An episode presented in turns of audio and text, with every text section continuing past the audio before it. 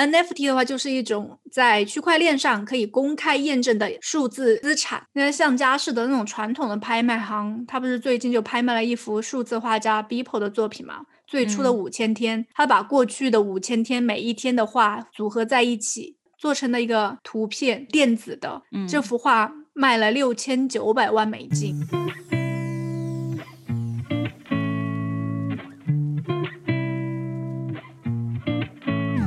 Hello，大家好，欢迎来到我们新一期的一起 B B Call，我是 Blake，我是 Bonnie。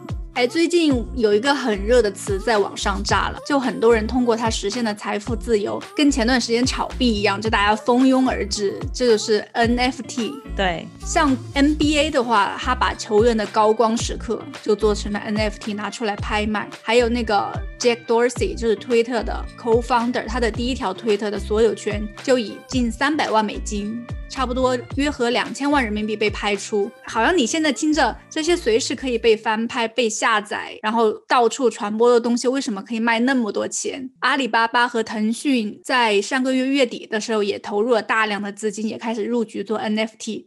所以，我们这一期就要讲的是 NFT 这个东西，它凭什么可以卖到这么贵？它到底是个什么东西？对，而且你知道，你一开始跟我讲 NFT 这个概念的时候，我觉得听起来就像一个骗局，不是特别靠谱，就觉得有什么好买这个的，没有什么意义。但看了之后，就大概有一个了解。Non-fungible token，因为像我们通常看到的图片，它是可以无限复制，还有可以无限传播的。但是现在通过 NFT 这个概念，它就会让你这个东西变得很稀缺，就可以很顺利的在市面上流通。然后我们从它的英文开始说吧，就是 non-fungible token。首先我们从 fungible 开始说，就翻译成中文的话，就是可替代、可以交换的。因为交换的东西，你可以保持一个同样的价值。就像我给你十张十块钱，我要换你一百块，你是觉得没有问题的，对吧？因为他们的是个等值的，可以替代、可以被交换的。对。然后 non-fungible 的。话就是不可替代，很明显，这个资产是不能被交换，也是不可替代的，有他们自己的一个独特的属性。就比如说画，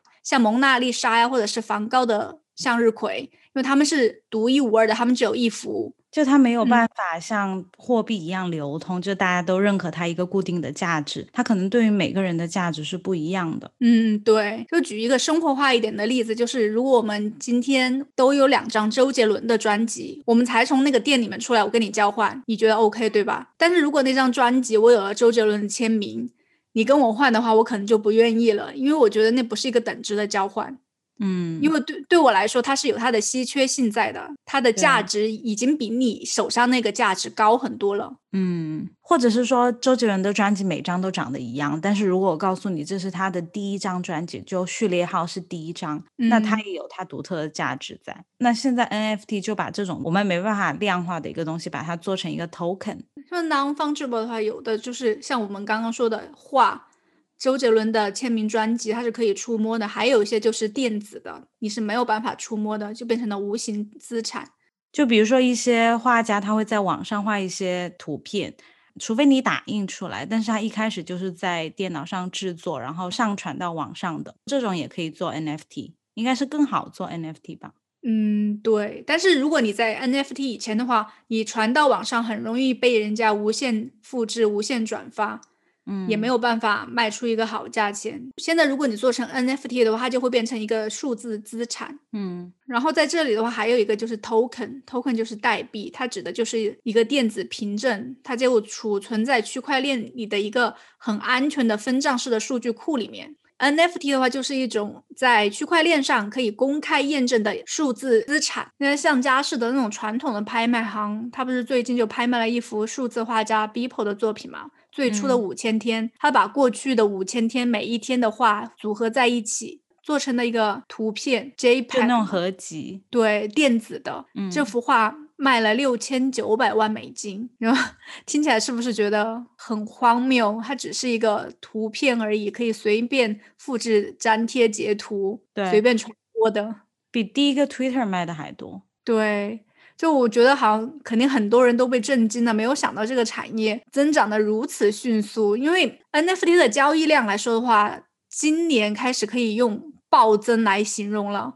所以有很多在 NFT 稍微有点名气的艺术家，他们的作品价格的话也开始暴增。但是我觉得这其实是一个泡沫啊，很其实很快没有多久就会被降下来。其实今年二月份是一个巅峰，但是之后的话，在二级市场，我们刚刚说的那个 Beeple 的话，它大部分都跌了百分之九十到九十五，就相比它价格在最高的时候，但是。最近这个价格好像又慢慢开始涨起来了，但是这个对很多创作者来说，它是一个很好的事情。然后有很多公司就会觉得 NFT 好像是一个机会，可以让其他产业都进入这个市场，像电子游戏啊之类的。因为如果成功的话，就可以向大量的新用户开放 NFT，就会永远改变我们评估数字资产的这个方式。对，但我觉得听到这里，可能很多人会困惑，就是为什么 NFT 可以发展起来？为什么大家愿意去买这个 token？那必须要讲它的技术层面，就是区块链。其实区块链我觉得已经被说烂了。自从比特币变得爆火之后，大家都理解区块链。很多人肯定都知道，就二零零八年有一个中本聪的人发表了比特币，一种点对点的电子现金系统，当时就出现了比特币嘛。这种加密货币它被关注最主要就是因为背后的这个区块链技术。如果没有这个区块链技术，比特币根本也没什么。对。所以说，就是没有区块链就没有比特币。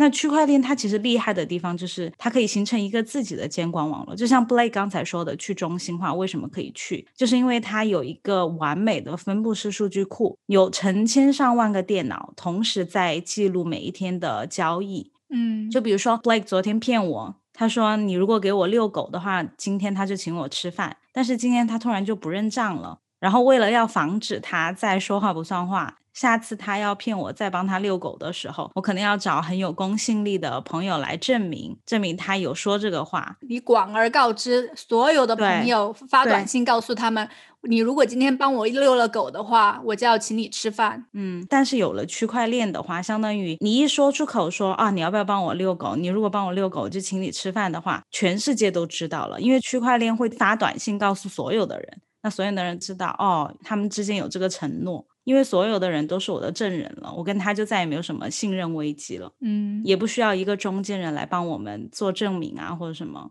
通过这种方式，你交易任何都可以，交易比特币、狗狗币、猫猫币，任何都可以。那既然都说了，这个币种的载体它是区块链，而且区块链它其实就像是地基，有了这个地基，我们的加密货币才可以在上面盖高楼。但是为什么一开始我们不用比特币的区块链来做这个 NFT 呢？就是因为它是第一代嘛，创造出了去中心化这个概念，但是它是为比特币而生的，就无法自定义除了比特币以外的其他的符号，所以它其实不能发挥特别强大的区块链的全部功能。因此，以太坊就诞生了，就它不仅提供了地基，而且它还提供了一些上面可以建造房子的模板。对，现在市面上大部分的区块链都是用的以太坊区块链。嗯，因为它的这个地基就让上面的建筑可以更复杂，嗯，更容易建起来。而且很重要的一点就是它可以在上面实现自动化，它的这个技术就叫做 smart contract。比如说我们刚才说的那个例子，比特币的区块链只能保证所有人都知道 Blake。和我的这个交易，但是以太坊它可以在他对我承诺的时候，直接把他要请我吃饭的钱冻结起来，然后在我帮你遛完狗之后，他就再自动把这个钱解冻，然后划给我，就即使他想违约都不可以，因为这样的话，以太坊它就可以把区块链的用处发挥的更多。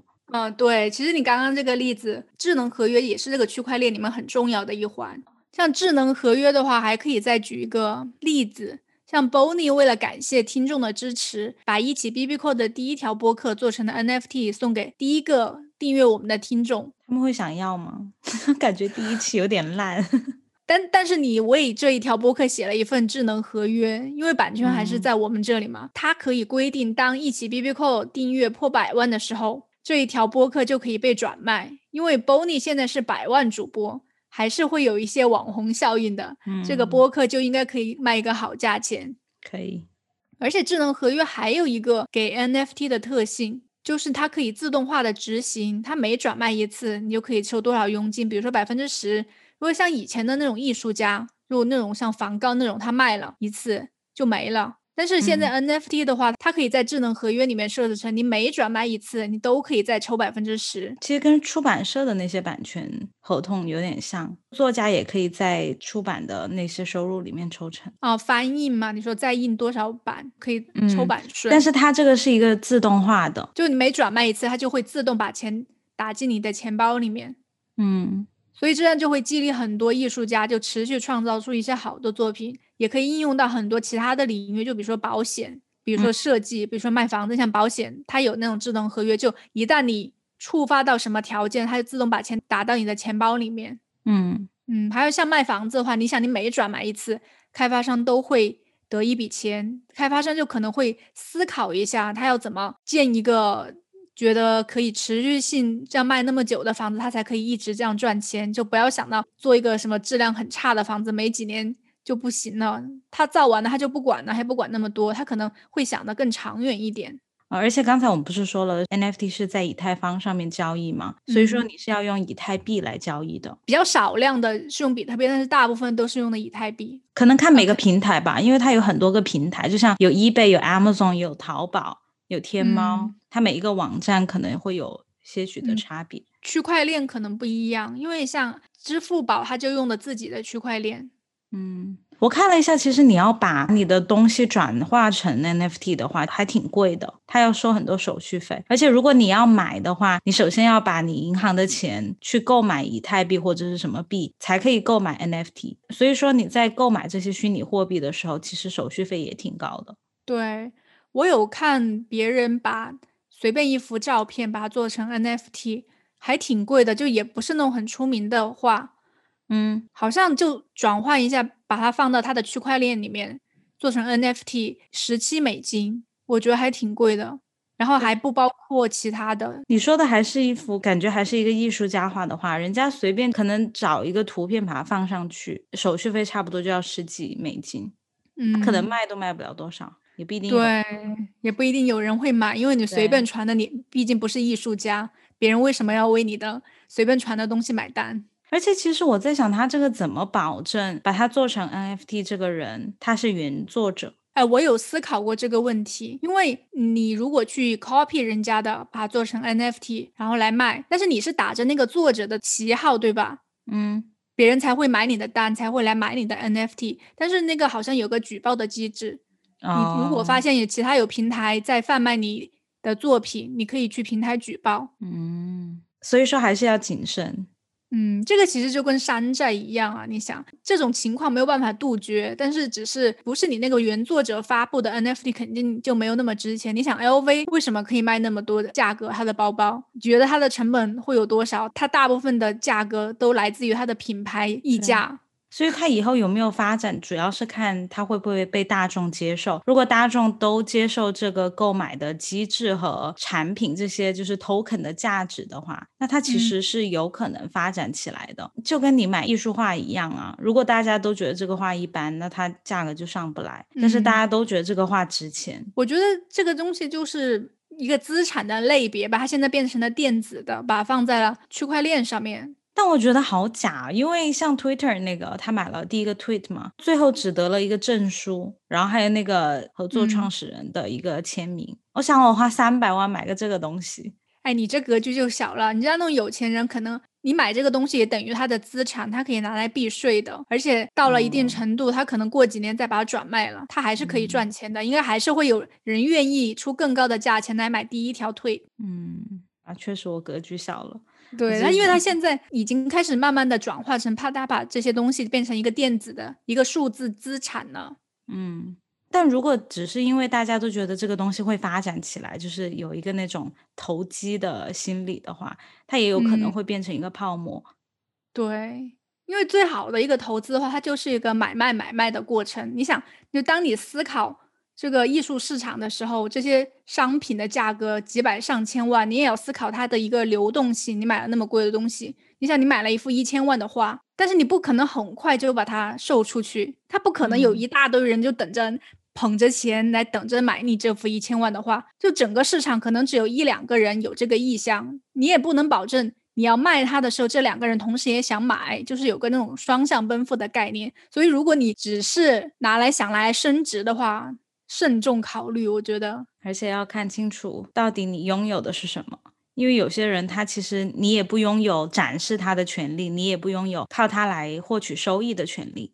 对，所以要查看一下他的智能合同上面写的什么。而且，呃，以太坊它这个平台，它就出了很多东西可以拿来卖。有一个叫 Crypto Punk，它就是那种像素化的小人儿，还有那个对对对，嗯，Crypto Kitty，像你的电子宠物一样。它它还可以，就是其实它本身买那种原始的很便宜，就几美金、十几美金，但是你可以跟其他的猫进行繁衍，繁衍出那种很特别的后代，就可以拍出一个高价钱。没有没有，但是那个 Crypto Kitty 它规定是说，拥有者每一年靠它赚取的收益不能超过十万美金。那其实对我来，我听起来对我来说好像很多了，可能大家 我格局小了，可能。对啦，就是这个东西，你只能在它规定的这个范围内，不是说你真的拥有了它就是你的了。那能够在 NFT 上花费大量的加密货币的人，其实还是相对比较少，因为很多人对 NFT 感兴趣，更多的只是。跟风，嗯，随波逐流这种，嗯，但我觉得他可能在饭圈文化里面会得到很好的发展，因为大家都想要偶像的东西。对，比如说把偶像的专辑做成 NFT，就不用再发实体的了，这样成本也节省很多。销量也上去了，大家就拿一个链接，一个证书，可能幸运的你会拿到一个他的签名。但是你不觉得这也是一个我们并不知道的一个世界，已经开始向公众开放了吗？因为这个世界看起来就是那种有 infinity possibility，有无限的可能。嗯，我们很多熟知的品牌都开始做了，就像品客那种做薯片的，他还会做虚拟薯片的口味，做成 NFT，让大家来买。唉。我每次觉得很不可思议的时候，就想说，可能过几年我就会嘲笑我自己，因为到时候可能已经很流行了。对，有可能。嗯，所以不仅仅是艺术品，还有那种各种各样的 NFT 都连接到了虚拟世界。像我刚刚说的球队、游戏，嗯，而但是还是有个很奇怪的事情发生了，就是做 NFT 的人比买 N NFT 的人还要多。对我看他有一个 Open Sea，每一个 category 上面就有几十万、几百万个商品。对，但是你真正的有你，你不可能每一个人去做 NFT 都会成为 BPO。就你一个随便，也不是随便，就是他的每一天的画，最后拍到了接近七千万美金，就只有那么一个人而已。它比如说算换成按以太币现在的价值来算换，它值这么多钱。但是可能当初他们得到这些以太币的时候，是花很少的钱得到的。他可能就是以他当时的成本价来讲，他可能只花了一百美金获得这些以太币，现在升值成这么多，可能对他来说也不伤心吧？对，把这个东西炒起来了，还是？但是我觉得它有一个特别大的争议点，你看它的这种交易方式，其实它就是跟比特币差不多。它的争议点就是因为这些，它的每一个交易都是被电脑记录的，而且是所有的电脑，所有参与计算的电脑，对，这才保证它不可以逆转这些交易。所以要保证这些电脑都得不停的计算，不停的计算，盯着每一笔交易。为了保证这个庞大的系统的运作，它一年使用的电比，嗯，像阿里巴巴、亚马逊、腾讯、百度这些加起来还多。它会用掉世界上千分之一的电，就为了让这些东西运转起来。对，你像那以前那种挖矿的、挖比特币的，在四川那些机房，一整座山全部都是那些机房，很多很多。之所以放在那边，就还是因为他们电费比较低，放在四川的山里面。这也是他们拿来为自己辩护的一个点，因为他们说四川那边开发了很多水力发电各种，但是那些电可能还没有很好的跟城市连接起来，没有很好的使用，所以说那些电反正也是浪费了，他们就去帮忙消耗，也不会损失什么。但是别人就想说，那如果没有你们的话，肯定就会想着怎么去把这个电拿来用在城市里面，用在更需要的地方。嗯，其实这些虚拟货币像。区块链，他们还是在这方面做了很多的工作。为了不受到这方面的争议，他们其实有差不多接近百分之四十的电都是再生能源的电。哦，但是批评家也是说，如果你这样子的话，其实这个电也可以用在更有用的地方。你知道那些爱护环保的人是怎么说都不对，好像就觉得科技的发展就是加速毁灭地球的一个进程。你不觉得他们有时候其实想法有一点偏激吗？对这个东西其实就很难讲，因为像我们城市里面也会开很多霓虹灯啊，嗯。哎，你不觉得其实人一旦吃饱穿暖那，就开始给一些没有价值的东西开始估价吗？像最近的 NFT 也是，然后还有以前的炒鞋、炒包包、炒那个什么玩偶，就像疯了一样。因为我觉得其实这个东西就是一个心理上的。炒作。那至少现在看的话，我觉得 NFT 和比特币都是，嗯，对，因为但是它的概念我觉得是好的，因为这种去中心化就没没有那么容易被篡改资料。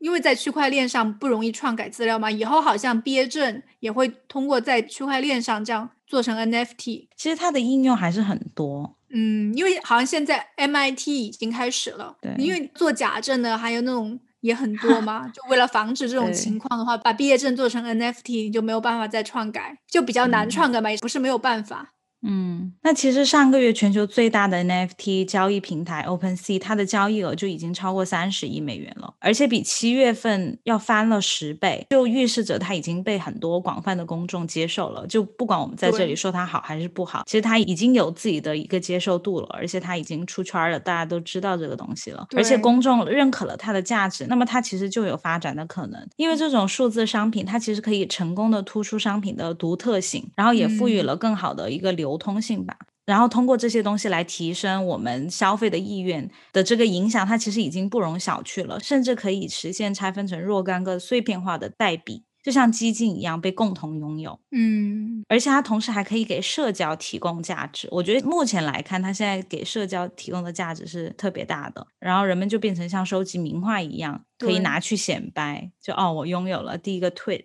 然后也鼓励了很多艺术家的发展。对。然后搞不好也会有更多辅助人们显摆的功能出来。我是觉得你可能有个 有个方式可以可以说啊，我得到一个这个。然后我们就从现实世界开始创造出一个数字世界，然后再一点一点往里面迁移。你想，里面有炒鞋的，又有薯片，又有 名画在里面，在我们的认知世界里面又创造了一个数字世界。对，其实就看大家相不相信这个故事了。对，嗯，所以不管你对 NFT 的态度是怎么样，它其实都已经变成一个值得被关注的事情了。嗯，但是投资需谨慎，不要对一股脑的这样栽进去，就开始买什么加密货币，就开始投资那些东西。其实大部分都不赚钱的，我还是想说的。因为这只是少部分出圈的，你看那上面挂着几百万的那些小的作品。对，都卖不出去吧？而且它其实成本好高，你哪怕只是换个以太币，都要花掉你很多钱。然后你在交易，或者是你自己做一个这个传上去，都要花掉你很多钱。其实平台最赚钱，我觉得。对，最后赚钱都是平台。那个你看，即便是像 Beeple，就是那个拍七千万那个作品的画家，他其实除了那个他的那幅画跟另外一个。Crossroad 十字路口，其他的话其实价格并没有很高，而且也没什么增长空间。对，那好吧，那我们今天的一起 B B Call 就到这里结束了。如果你喜欢我们的节目，请记得订阅、点赞。哎，可以点赞吗？好像不能点。可以点赞，然后可以点赞，然后给我们留言，好吧？那我们下一期再见，拜拜。